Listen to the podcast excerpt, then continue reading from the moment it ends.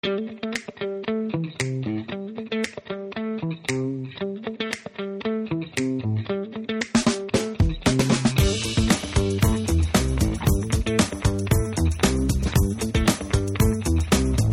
a todos, bienvenidos a Hablando con Líderes, podcast en el que hablamos con personalidades del campo de los negocios, finanzas, deportes y startups, para aprender sobre su trayectoria y técnicas para llegar al éxito.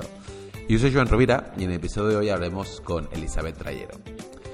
Elizabeth Trayero, con más de 30 años de experiencia al frente de Cungos Plastics, madre de tres hijos y mujer de un alto empresario y político español con una trayectoria personal y profesional con gran vinculación con las grandes escuelas de negocios de España, ESADE y ESE.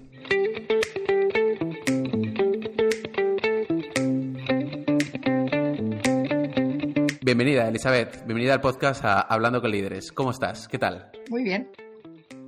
Gracias por invitarme. A ti por participar. Elizabeth, estamos en los momentos más inciertos de la historia actual. No sé por dónde empezar. Cambio climático, coronavirus, nuevos ámbitos de consumo y de relaciones sociales, digitalización, concentración bancaria, tipos de intereses negativos. Podríamos continuar horas y horas. Elizabeth, mirando al presente y como directora general de Congos Plastic, ¿qué te preocupa de la situación actual? Bueno, la verdad es que lo más que más me preocupa a nivel empresaria ejecutiva es eh, la creación de empleo. Es decir, que la gente trabaje, trabaje bien, todo el tema internacional es muy importante. Quien no estaba digitalizado hasta el momento tendrá que hacerlo y de forma muy rápida. Es una pena, pero es como hay que hacerlo. Me preocupa la seguridad de la gente, me preocupa la calidad de los productos, la calidad de los servicios, la calidad de, que la gente tenga, no se desmotive, tenga ganas de seguir formándose, aprendiendo para ser cada día mejor. Hay muchas cosas que me preocupan, la verdad. Perfecto seguramente muy parecido a, la gran mayoría de directores. ¿Y cuál es tu hoja de ruta a medio y largo plazo? A medio y largo plazo, primero, eh, por desgracia, estamos involucrados en un día a día que es totalmente incierto. A mí personalmente me gustan los retos, es decir, que cada día no sé lo que va a venir, pero me hace mucha ilusión y, me lo tomo como, como, un aliciente, digamos, ¿no? O sea, no, no me deprimo, sino todo lo contrario, me, crezco. Entonces, em, el día a día no me puede comer, porque tengo que una parte del día dedicarla a pensar en lo que podría ser futuro condicional, el, futuro. Y el futuro es mañana, es pasado mañana, es la semana que viene, es, es, es. Pero lo que no podemos hacer es estar todo el día engullidos el 100% en el día a día, porque eso sí que es tremendamente... Mm, te, come, ¿no? Entonces, eh, la ruta a medio y largo plazo, si medio decimos un mes y largo es un año, porque eso es como yo lo definiría hoy por hoy, pues... Em, seguir para adelante. Lo único que me preocupa es seguir para adelante y no dejar nada ni, ni nadie por el camino. Perfecto.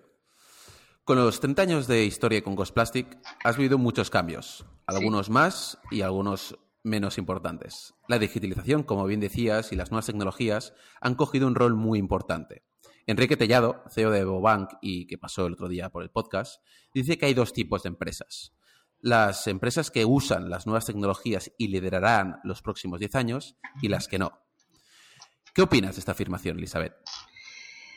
Pienso que tiene bastante, bastante razón. De hecho, eh, nosotros en las empresas ya en el año 99 fuimos a nivel internacional, ya nos dimos cuenta de que allí el juego era diferente y entonces tenías que dominar, eh, tenías que tener móvil, tenías que dominar temas digitales, tenías que tener la, ISO de calidad, tenías que, eh, saber muchas cosas que aquí no estábamos demasiado acostumbrados o que había compañías que las tenían las multinacionales pero no las pymes. Entonces, eh, como bien dice, dice Enrique Tellado, em, tiene razón. Yo creo que va a haber un abismo entre las que, estábamos preparadas para, para los momentos que estamos viviendo y las que no. Yo creo en el teletrabajo desde el 2000, desde antes del 2000, desde el 99, que hice un curso en, Inglaterra. Entonces, eh, digamos que ya me di cuenta, pero claro, aquí entre las leyes, la gente que no quería, mm, mm, las empresas, era tremendamente complicado. Ahora todo se ha acelerado y estoy fascinada por un lado y encantada con lo que, con lo que ha venido, porque lo que ha venido no ha venido de repente, lo que ha venido tenía que haber venido hace ya muchísimo tiempo. De hecho, hay otros países vecinos nuestros en Europa que ya lo, llevan aplicando algún tiempo. Y, qué casualidad son los países líderes. La transformación digital todo el tema de ciberseguridad, de seguros, todo el tema de los protocolos, la revisión de procesos, son temas muy, muy importantes que hay que hacer. Y hay empresas que no están preparadas todavía, pero además puede que nunca lo estén. Simplemente porque quien lidera la empresa, que es quien marca la diferencia, por cierto, no sabe ni, hacia dónde va ni cómo y desde luego no quiere escuchar lo que el mercado y la gente le está diciendo. Correcto. Las pymes, a diferencia de las grandes empresas, tienen una limitación de, recursos más importante. ¿Cómo lo gestionáis la transformación digital con los recursos que, tenéis, Elizabeth? Bueno, cuando hablamos de recursos, hay tres tipos de recursos, por lo menos lo que yo aprendí y, estoy acostumbrado a gestionar, que son económico-financieros, físicos y humanos. Si decimos que las pymes no tienen suficientes recursos económico-financieros, podemos tener razón, pero, pero ¿y si los tuvieran algunas? Porque el segundo problema suele ser encontrar personal que pueda físicamente, mm, físicamente tirar para adelante proyectos complejos y con talento. O sea que yo creo que los económicos financieros no son los únicos. Por eso es preferible en una pyme tener a alguien que tenga talento en, el equipo y que nos ayude a tirar para adelante, porque eh, realmente solamente con dinero no se tira para adelante. El dinero se puede invertir en muchos temas como inversión, no como costos, y, lo primero que yo creo que hay que invertir es en personas con más talento. La verdad, sinceramente, porque si no, por mucho dinero que tengamos, tampoco podemos tirar para adelante. ¿Y dónde las encuentra estas personas? Me haces una buena pregunta. Eh, no lo sé, yo por muchos anuncios que se pongan, por muchos... Lo que sí sé es que cuando alguien entra por mi oficina o le veo ahora ya virtualmente online, parece como si tuviera un arito del santo. O sea, cuando hay alguien con talento, que es bastante difícil de encontrar, se nota, lo, percibes. Es, un tema, yo, os diría que es un tema mm, que, es, que, es como cuando se te ponen los pelos de punta, ¿no? Son, son temas totalmente de, piel. ¿eh? A mí personalmente es como me funciona. Lo que está claro es que también la gente con talento eh, lleva otro ritmo, va más rápido, eh, sabe más, hay que pagarle bien, tiene algunos intereses diferentes del empleado medio, entonces tienes que adaptarte un poco a, esa persona. No solamente que él se adapte o ella a la empresa, sino también adaptarte tú a estas personas. Hay gente que necesita, por ejemplo, hoy es viernes por la tarde, hay gente que necesita el viernes por la tarde libre. Bueno, pues hay que respetar eso. Eh, yo valoro muchísimo los resultados. A mí, la verdad, esto de, de estar 8, 10, 12 horas en la empresa, si no hay resultados, mejor que no esté ni una. ¿Vale? O sea que, cuidado, vamos a por resultados, gente con talento, con, con resultados y con ganas de aprender, con la humildad y la paciencia para aprender y mejorar. Perfecto. En el proceso de transformación digital, eh, ¿qué habéis aprendido y qué errores no volveríais a cometer? Pues yo te diría, como, acabo de decirte a nivel de recursos, que, que algunos de los errores que no se deben de cometer es pensar que puedes cambiar a las personas. Se puede cambiar un proceso, se puede cambiar un ordenador, se puede cambiar eh, em, hardware, software. puedes invertir, pero las personas no se cambian. Entonces, el principal, ah, el principal error es pensar que con el equipo que tienes puedes tirarlo todo para adelante. Normalmente, por suerte o por desgracia, alguien de los que tienes no, no te sirve y tienes que, y tienes que buscar eh, gente nueva, ¿vale? Y, luego hay que volver a hacer el engranaje otra vez con el resto del equipo. Entonces, quien te impide avanzar normalmente no suelen ser factores externos no controlables, sino normalmente factores internos basados en personas que, por supuesto, se tiene que controlar. Eh, el corazón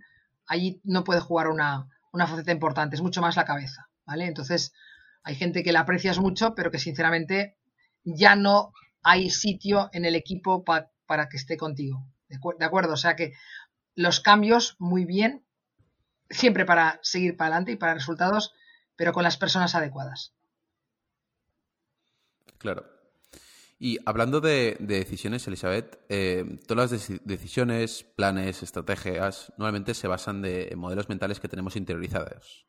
Técnicas reconocidas como Pareto, en la regla del 80-20, que implica que en un proceso o en una situación, el 20% de las causas nos generan el 80% de los resultados. u otros, que es mirar lo que ha funcionado los últimos 10 años, debería funcionar los próximos 10 años. Elizabeth, ¿tiene algún modelo mental o principio que, siempre sigas? Eh, no tengo uno, tengo muchos. Pero no, siempre sigo, los sigo todos o algunos de ellos. De hecho, em, hace tiempo aprendí que el pasado es el pasado, que hay que respetarlo, hay que tolerarlo, pero es posible que no te sirva para nada en el presente y ya no te digo en el futuro.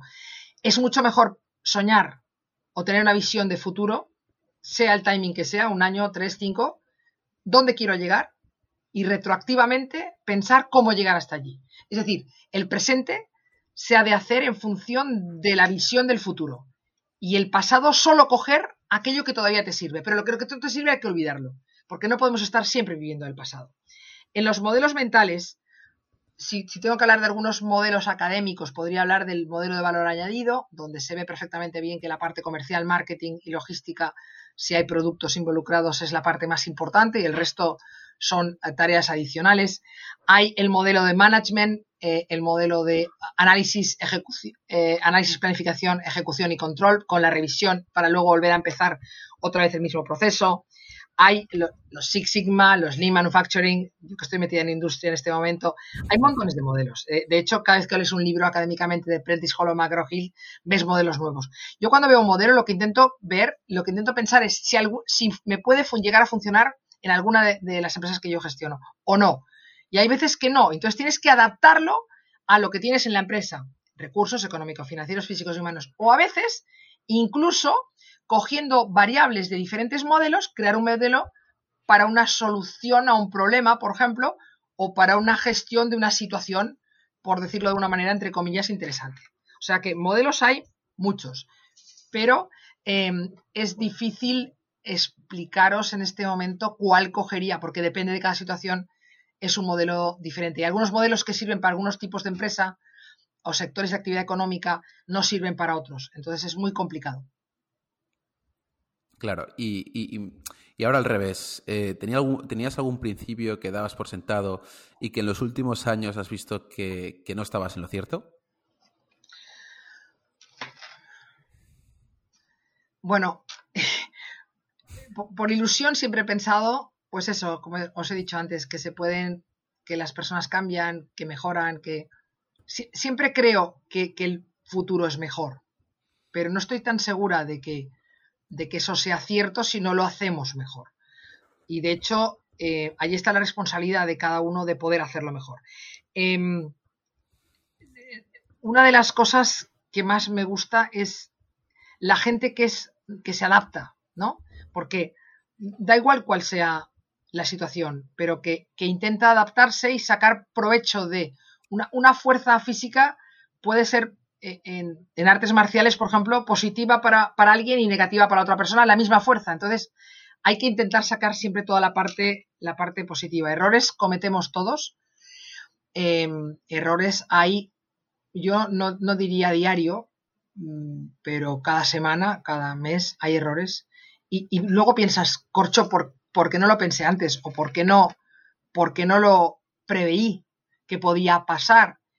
Es que simplemente no, no pensé que pasaría, pero bueno, eso, eso no es, o sea, cuando uno piensa en escenarios de futuro o, o, lo que se denomina en management mm, planes de contingencia, siempre tiene que tener todos esos mapas mentales preparados. Entonces, pero, pero está claro que siempre alguno se te escapa y errores cometemos todos. Quien diga que no, pues no es cierto, la verdad. Seguro. Y siguiendo con los modelos mentales y para aprender con una experta como, como tú, Elizabeth, eh, vas a hacer que me sonroje, vas a hacer que me sonroje. normalmente hay muchos libros, pues conferencias, podcasts dirigidos a startups, pero normalmente a las pymes se las tiene un poco más abandonadas. A las pymes que te están escuchando, ¿qué consejos les darías de los siguientes ámbitos? Te voy a hacer un listado de preguntas y me respondes. Vamos allá. En equipo. Eh, hay que crear equipo. Y, por lo tanto, lo más importante hoy en día, si sobre todo si es una startup, es la, la contratación. ¿Vale? Basado en un equilibrio entre cabeza y corazón. Una persona puede ser más simpática o menos, te puede caer mejor pero a la hora de tener un equipo, no importa tener una persona que no, que no tengas, que no tengas eh, mucho feeling, pero que creas que te puedes sacar un atolladero porque domina un área que, que tú no dominas. Perfecto. En márgenes. Márgenes. A mí no me gusta trabajar con márgenes, con márgenes pequeños, la verdad, porque cuando trabajas mucho y, crees que lo haces bien y, los resultados lo demuestran, yo soy de la opinión de vender productos de, siempre he estado en el mundo de los productos em, o servicios de gran calidad a un precio medio alto.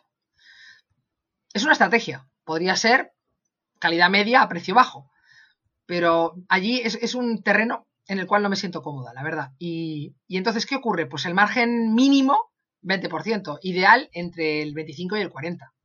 Porque claro, si tienes que reinvertir en todo el tema industrial, necesitas, necesitas generar cash para poderlo, para poderlo llevar a cabo. Entonces, los márgenes, yo prefiero no vender que no cobrar y prefiero no vender barato, ni siquiera, ni siquiera, yo diría, para sacarme el stock de encima. ¿vale? O sea, intento evitarlo en, la medida de lo posible. Muy bien. En deuda. Eh, eh, yo cuando estudiaba ESADE, hace casi 40 años, me enseñaron que endeudarse era positivo. La verdad es que con el estilo de empresa familiar que yo trabajaba y demás, eso nunca se, creyó que, lo fuera. Y, yo me peleaba con los profesores y les preguntaba, porque tenía, mucha curiosidad de, saber qué, cómo, cuándo y dónde, ¿no? Entonces, em, siempre he sido muy ajena a endeudarme. De hecho, nunca he comprado, con tarjeta de crédito la, utilizo cuando es una, urgencia. La llevo, pero prefiero no pagar porque a veces no, te das cuenta cómo se te va el dinero a nivel personal, ¿no? Entonces, a, nivel profesional, eh, creo que endeudarse sí, pero hay unos límites. Y desde luego, está clarísimo. Algunas veces he visto como, como empresas, de hecho, me quedé una empresa nuestra, que teníamos el 50%, cuando me di cuenta de que había, había un error en una compra en un, en un, contenedor de China, que yo sabía que al cabo de seis meses eso, eso no se podría pagar. Y pensé, mira, pues no le digo, se lo he dicho a mi socio, no me hace ni caso, no hay problema. De aquí seis meses yo le compraré el 20% y, tendré la mayoría. Y es lo que hice. O sea, pero, pero en el momento que se compró el contenedor, yo, le dije, no podremos pagarlo. ¿Vale? Entonces, y, él, porque yo ya había hecho mi cash flow a seis meses vista. Y, me dijo, sí, digo, no, no, no es no. Digo, pero ¿quieres hacerlo? No hay ningún problema. Cuando luego se dio cuenta el error y, se quedó sin su 50% y, ya, ya ha estado siempre en, minoría. Pero es lo que hay, porque además, si, si tienes varias compañías, hacen de vasos comunicantes.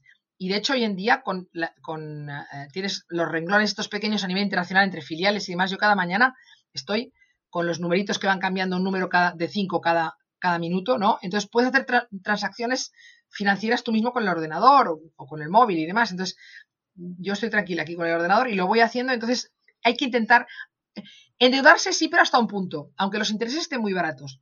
El resto, si se puede, hay que autofinanciarse y, no ir por encima de las posibilidades. Y tenerlo casi todo pagado. Por eso cuando llegan crisis como el 2008 o el, 2000, no, el 2020, si lo tienes todo pagado, duermes mucho mejor y, puedes gestionar mejor que no si estás con el agua completamente al cuello. Claro. ¿Y en hard skills? Bueno, em, los conocimientos profesionales, antes los hard skills se llamaban conocimientos profesionales y las soft skills son, son las habilidades personales. En, conocimientos personales, eh, hablar idiomas. Si, piensas en internacional y en digitalizar, de hecho, toda la bibliografía está en inglés o en alemán. Quiero decir que, entonces, hablar idiomas como mínimo en inglés, ¿vale? Todo lo que son bases de datos es que es, con lo cual es, es muy difícil hoy en día que alguien gestione, gestione bien a nivel alto una empresa sin que tenga base matemática. De hecho, yo enseñaría muchas más matemáticas a niños, pero matemáticas que tuvieran que ver con temas financieros, por ejemplo, para tener su cuenta bancaria desde pequeñitos, sus ahorros y demás.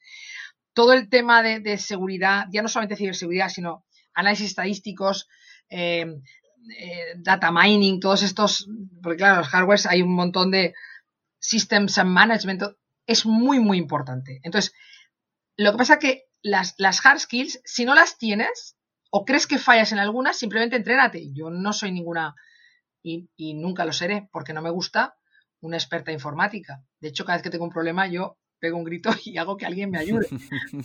Pero, pero lo que sí sé es lo que la informática puede darme y lo que le puedo pedir a ella, ¿vale? Y eso es lo que, eso es lo que yo necesito saber para tomar decisiones a nivel de dirección. El resto, estoy encantada de tener gente mucho más joven que yo, que pueden ser mis hijos, ¿no? 30 años en vez de 60, y que pueden ayudarme porque ellos dominan eso. Yo no lo domino, pero no solamente lo domino, sino que además no pienso dominarlo nunca. O sea, no me interesa para nada, pero es importante que sepa cómo funciona y para qué me va a ayudar a tomar decisiones. Perfecto. ¿Y en las soft skills? Las soft skills, aquí hay una retaída, integridad, comunicación efectiva, muy importante. Hay gente que no sé, que tiene mucho adentro, pero que no se expresa bien, que aprendan a hablar mejor y a escribir mejor, ¿vale? Quizás porque no leen, o quizás porque son tímidas.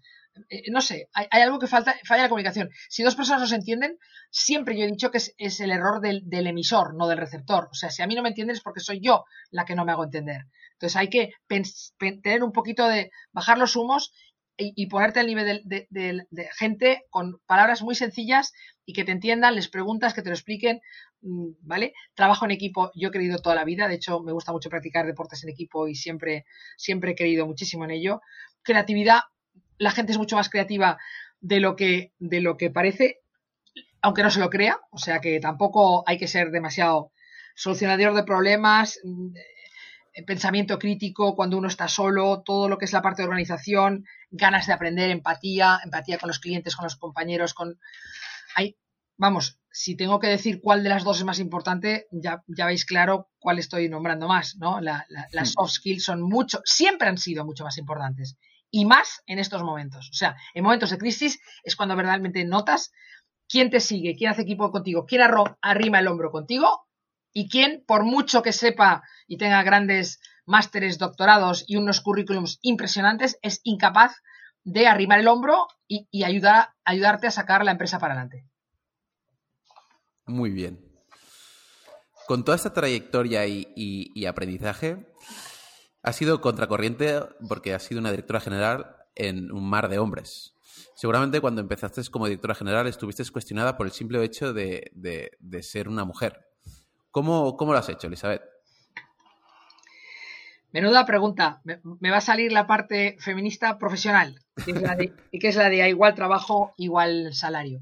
Bueno, la verdad es que yo no soy española 100%, soy una mezcla de dos culturas. La otra cultura es, eh, es británico-americana, con lo cual ah, a las mujeres se nos daba, se nos, no se nos obligaba, pero se nos incitaba a que estudiáramos igual que los hombres. De hecho, cuando yo estudié SADE, solo éramos el 5% de, mujeres en, aquel momento, en el año 77.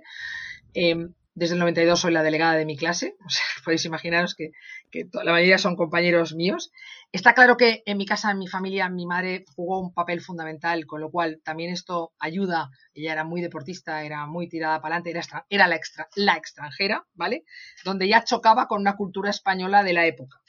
Em, mm, yo pienso que, que me siento muy cómoda en un mundo masculino, es curioso. Ah, y las mujeres que estamos cómodas en mundos masculinos, tengo marido, tengo tres hijos, imaginaros, ni, ni, Dios me ha querido dar una hija para no ponérmelo más complicado. Y, y, era la mayor de cuatro hermanos, que éramos tres hermanas y un hermano. Entonces somos tres hermanas y un hermano. Entonces, yo siempre me he sentido muy cómoda. Mm, tengo que decir que la mayoría de mis compañeros, a todos los niveles, jefes, mm, mm, homónimos, subordinados, con algunos me, he llevado y me llevo bien, con otros no, pero es que me da exactamente igual. Lo que está claro es que el talento no tiene género, por lo tanto siempre he pensado que a mí me contratan o yo me autocontrato para hacer una tarea eh, como gerente, como directora, como, como CEO, en unos consejos de administración, en una junta directiva, en donde sea, y yo tengo que hacerla y punto. Y si no, ya no estoy allí porque no tiene ningún sentido. Em, está claro que, que también me siento cómoda eh, con, mujeres, pero no trabajando. Quizá me siento, me siento más cómoda en mi grupo de amigas a nivel personal, digamos, ¿no? Necesito también estar entre, entre mujeres, que es otro formato diferente. Pero, pero, ¿lo he tenido difícil? Sí. No recomendaría a muchas mujeres que hicieran lo que yo he hecho, la trayectoria profesional que he hecho en multinacionales y demás, porque es muy dura. De hecho, mis hijos son pequeños por la edad que yo tengo, porque me casé y los tuve muy tarde, ¿no? El último a los 42. Entonces, es, un estilo, es una forma de ver la vida. Eh, y lo más importante de todo esto, lo más, lo más, que yo siempre recomiendo a mujeres cuando voy a charlas y conferencias, es que la persona que eliges para estar contigo tiene que estar a la altura. Es decir, el, marido, el hombre, la pareja de una mujer ejecutiva y empresaria de primer nivel, en primera línea, en primera línea de fuego y de primer nivel, tiene que ser un hombre muy inteligente, cariñoso y, no egoísta, ¿vale? Y con sentido del humor, claro, porque se producen situaciones tremendamente interesantes a nivel familiar y a nivel, y a nivel profesional a las nueve de la noche cuando no has llegado a cenar y nadie sabe dónde estás y está claro que estás trabajando, no estás haciendo nada más. Entonces, ni con nadie más. Entonces, está claro que, que, mm, yo siempre he querido tenerlo todo. Quería tener una familia y quería tener una, un trabajo apasionante y lo he conseguido. Me, me, da mucha pena aquellas mujeres que no han conseguido hacer el equilibrio entre las dos cosas, pero el equilibrio siempre es un tema de cabeza y corazón. Entonces, y sentido del humor, como siempre. Entonces, mm, mm, Solo dedicarse a trabajar me parece muy triste. Hombre, para hombres y para mujeres, no solamente para mujeres. ¿eh? Porque también tengo compañeros, amigos que están divorciados y que tienen dos hijos que no los ven nunca y, que están todo el día trabajando 10 y 12 horas y pienso, estáis locos. No, no, puede, ser, tenéis que tener un equilibrio. Y eh, hablando de equilibrios, eh, también por eso he querido poner a mis tres hijos tres nombres de tres culturas diferentes. Johnny, el mayor, Enrique, el catalán, y Víctor, el español. Y entonces así en casa se guarda el equilibrio de culturas, de idiomas y de todo. Me gusta el equilibrio, porque sin equilibrio no puedes trabajar, si te preocupa algo de casa, no, puedes trabajar bien en la oficina, ¿vale? Y, los problemas de la oficina tampoco te los deberías de llevar a casa nunca para no perturbar la relación personal que tienes con aquellas personas a las que más quieres. Elizabeth, te has adelantado un poco porque justo hoy íbamos a, hablar del equilibrio. Eh, el otro día tu amiga Nuria Chinchilla eh, estuvo en el podcast de, de Novicap. Gran persona. Y, gran persona. Y Nuria hablaba de, una única vida, ¿no? Eh, que no hay que diferenciar entre la vida personal y la vida profesional, como bien decías, sino que integrar las dos. Personalmente, por lo que decías, has encontrado este, este equilibrio entre la vida personal y la vida profesional. con Nuria le hemos hablado muchas veces y, con muchas mujeres como, ella. La verdad es que tiene razón, hay una única vida y, solamente la puedes vivir una vez, con lo cual tienes que buscar el equilibrio desde el primer momento. ¿eh? Entonces, eh, entre nosotras también nos ayudamos a entender cosas cuando hablamos de hijos y de hijas, de madres, de, los dependientes, ¿no? Y, nos ayudamos también profesionalmente. Eh, yo opino exactamente como ella. Y ella ha escrito libros sobre ello, sobre todo empresa familiar y demás. Entonces, es, tremendamente apasionante porque ella proviene de la cultura de Yese, yo provengo de la cultura de Sade, y son dos culturas de, escuelas de negocios que, enfocan el mismo, exactamente la misma, la misma situación. Em, no se puede, nada más se puede tener una vida. Y la base, la base de todo es el equilibrio. Y el equilibrio a veces se encuentra con una charla, con una película de cine o simplemente tomando unos chupitos. O sea, depende. Pero el equilibrio hay que buscarlo. No cada día, pero sí cuando, cuando crees que te estás desviando un poco. Joan, creo que así es como tiene que ser. Muy bien. ¿Y cuáles son los valores que, fundamentan este equilibrio que, comentabas? Los valores son vienen contigo casi con un paquete desde, desde muy joven. Hay los valores que te inculca la familia y que tú aprendes de tus padres, de tus abuelos, de, los, de aquellos que están cerca tuyo. Hay los valores de, de la escuela a la que has ido, del colegio, ¿no? Y luego el valor de la amistad. Amistad, eh, por ejemplo, mi marido es mi mejor amigo, ¿vale? Y esto es muy difícil de explicar, porque ¿qué es primero, marido o amigo? Pues sinceramente me, yo misma me pregunto, yo creo que las dos, los dos al mismo nivel,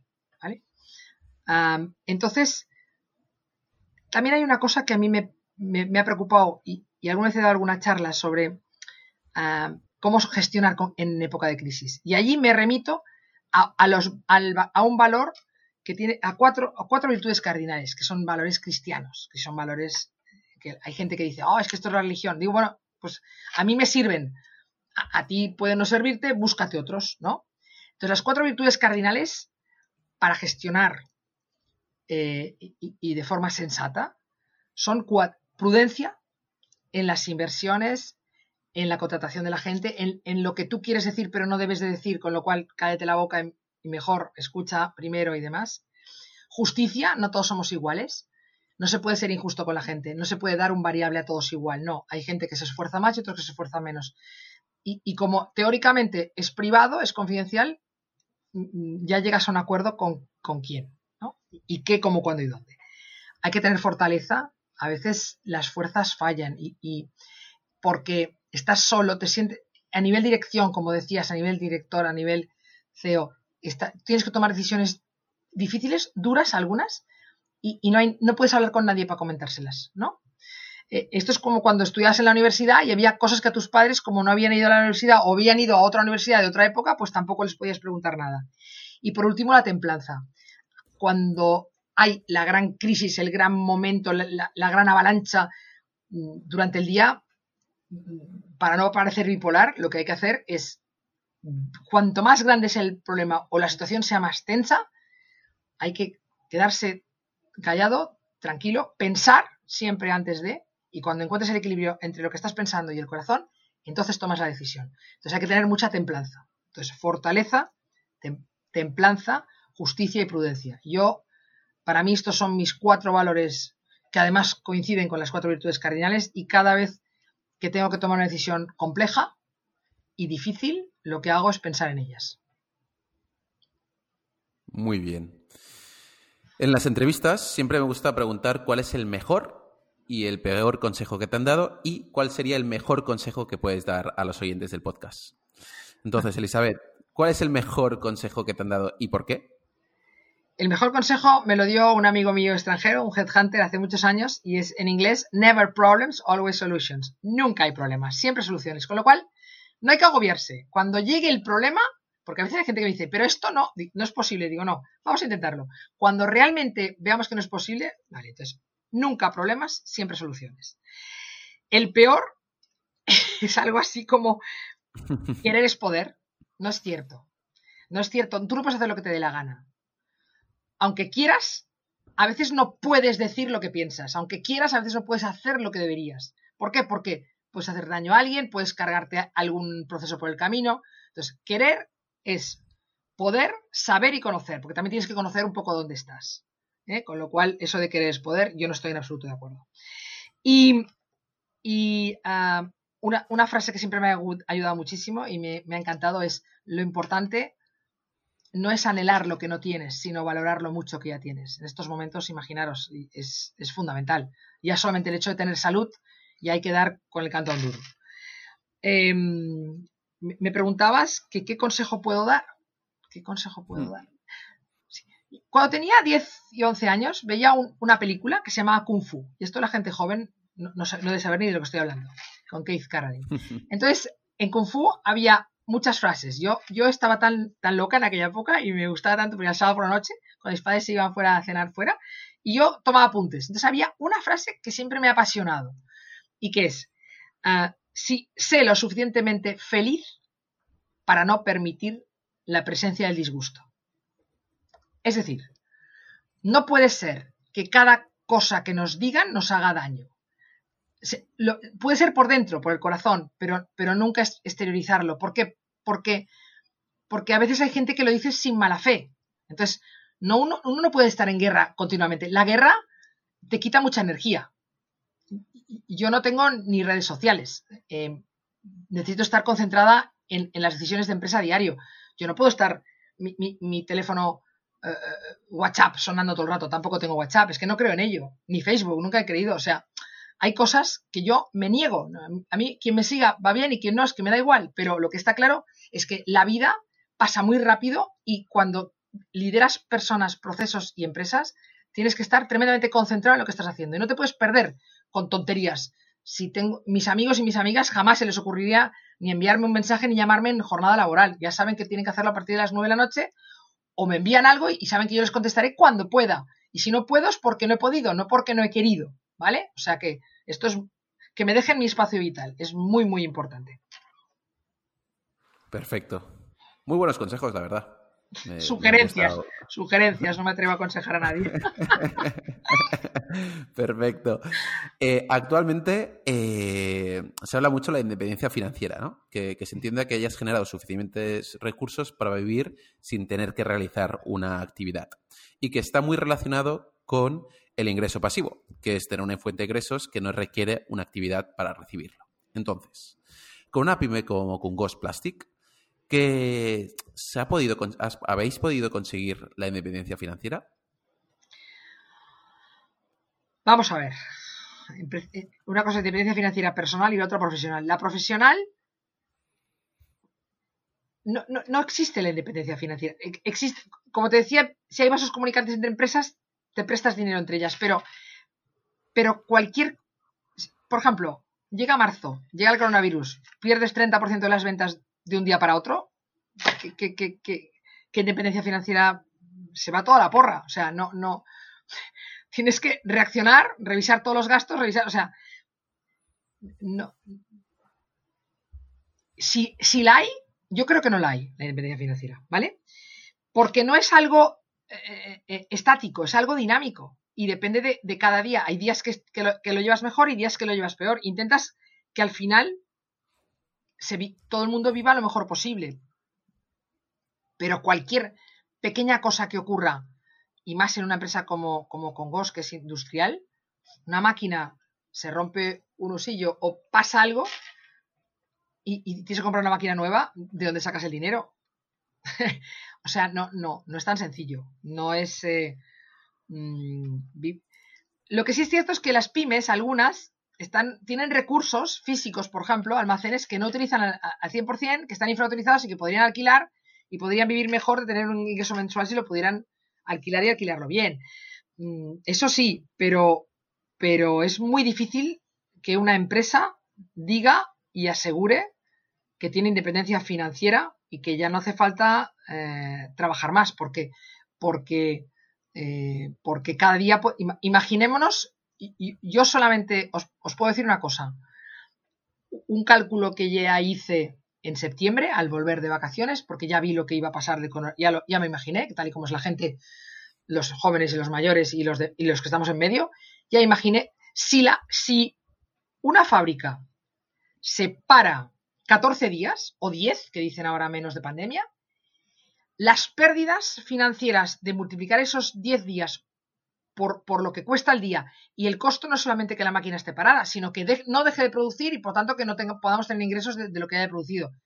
Eso es tanto dinero como un salario casi anual de una persona que es, impresionante. O sea, eso puede descontrolar completamente y puede hundir una empresa. O sea, que quien diga que lo tiene controlado y que tiene independencia financiera, aunque no tenga ningún crédito que devolver, yo no me lo creo. La verdad, sinceramente, no me lo creo. De acuerdo, entonces, ¿a los jóvenes qué les recomendarías para, conseguir una independencia financiera como, como individuos? A los jóvenes les recomendaría que trabajaran muy duro, porque primero, solo hay trabajo para los mejores y segundo, los mejores trabajos, los, los puestos más atractivos, son para los mejores de los mejores. Con lo cual, o están en ese 20% de los mejores, antes has hablado de Pareto, del modelo, pues yo ahí sí que creo en Pareto.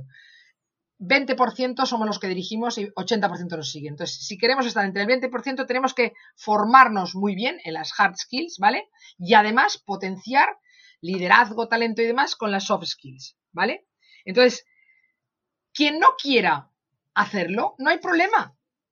Quien, se, quien quiera estar entre el 80%, que siguen a otros y, y de repente se dan cuenta que algo ha pasado y que, y que simplemente no quieren tomar, no quieren tener responsabilidad, no quieren, pues no hay problema. Pero entonces que intenten simplemente ser felices con lo que tienen y que no echen la culpa a nadie, ningún familiar, ningún amigo, ninguna empresa, ninguna institución, el Estado, el gobierno, nadie, de lo que son, porque la responsabilidad 100% es suya. Aquí, quien quiere algo lo consigue. Le costará más, le costará menos, en tiempo, en energía, en dinero, pero quien quiere lo consigue. Entonces, gente joven, ánimo, trabajar duro porque lo que se os presenta no es más duro que lo que teníamos cuando éramos jóvenes como vosotros. pero sí es diferente y, esa diferencia ah, es que es que o arrancas muy rápido y, you get the profit too soon, muy pronto el beneficio de, tus inversiones en tiempo, energía, en estudiar, en trabajar y demás, o os va a o entonces no te pasa toda la vida profesional y llegas a la jubilación y ni siquiera has llegado, ni siquiera a los 50 tienes una posición más o menos cómoda económica y a los 60 empiezas a pensar en una jubilación entretenida, por decirlo de alguna manera. Perfecto. Y ya para, acabar la entrevista, nosotros normalmente preguntamos eh, a nuestros eh, participantes en el podcast que nos recomiendan unos libros. Pero como han dicho que te gusta mucho viajar y, a mí personalmente también, eh, y para dar un poquito de, alegría, cuando acabe esta pandemia, ¿cuál es tu siguiente viaje? Yo viajo mucho en conferencias de mujeres. Entonces tengo Bangkok el año que viene en octubre, ya, tengo tres o cuatro conferencias, eh, Bahrein eh, con las del Mediterráneo, con las eh, musulmanas, y tengo muchos, muchos viajes. Tengo, en cuanto me dejen, yo ya salgo disparada en, a sitios que, a sitios que muchos de ellos no he estado nunca. Me quedan alguna Wonders of the World, las maravillas del mundo, me queda una por ver nada más iré a verla y me queda, o sea, ya tengo pensado dónde voy a ir. Bueno, por supuesto que lo tengo pensado. De hecho, tengo pensado dónde voy a ir de aquí a que me jubile. Porque después de que me jubile, si es que me jubilo, que yo lo dudo, y más ahora si el gobierno, por no jubilarnos, va a darnos algo fiscal, no tengo ni idea, pero eh, no creo que después de los 65-66 pueda llevar, cargar muchas maletas, porque físicamente ya no me encontraré tan fuerte, con lo cual no, no voy a esperar a jubilarme para divertirme y viajar. Desde luego, no, ni por. Y lo que sí voy a intentar, que me gusta mucho, es viajar por negocios y quedarme el fin de semana o quedarme más tiempo para, para ocio, ¿no? Y cultura y, deportes y demás. O a la inversa, o viajar para ocio, cultura y deportes y, si puedo, hacer negocios. Yo he llegado a hacer hasta un negocio en un avión, con lo cual me da igual. Vamos. Perfecto, Elizabeth. Pues damos por finalizada la, entrevista. Ha sido un auténtico placer. Eh, personalmente, yo creo que los oyentes también aprenderán muchísimo de esta, de esta entrevista. Muchísimas gracias por participar en el podcast Hablando con Líderes y nos vemos pronto.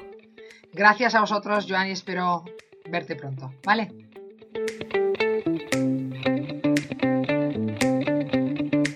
Todos los que nos estáis escuchando, recordad que os podéis suscribir al podcast a través de vuestra plataforma preferida ya sea Apple Podcast o Spotify. Si queréis escribirnos un correo con vuestros comentarios o preguntas, lo podéis hacer hablando con líderes Yo soy Joan Rovira y esto ha sido Hablando con Líderes.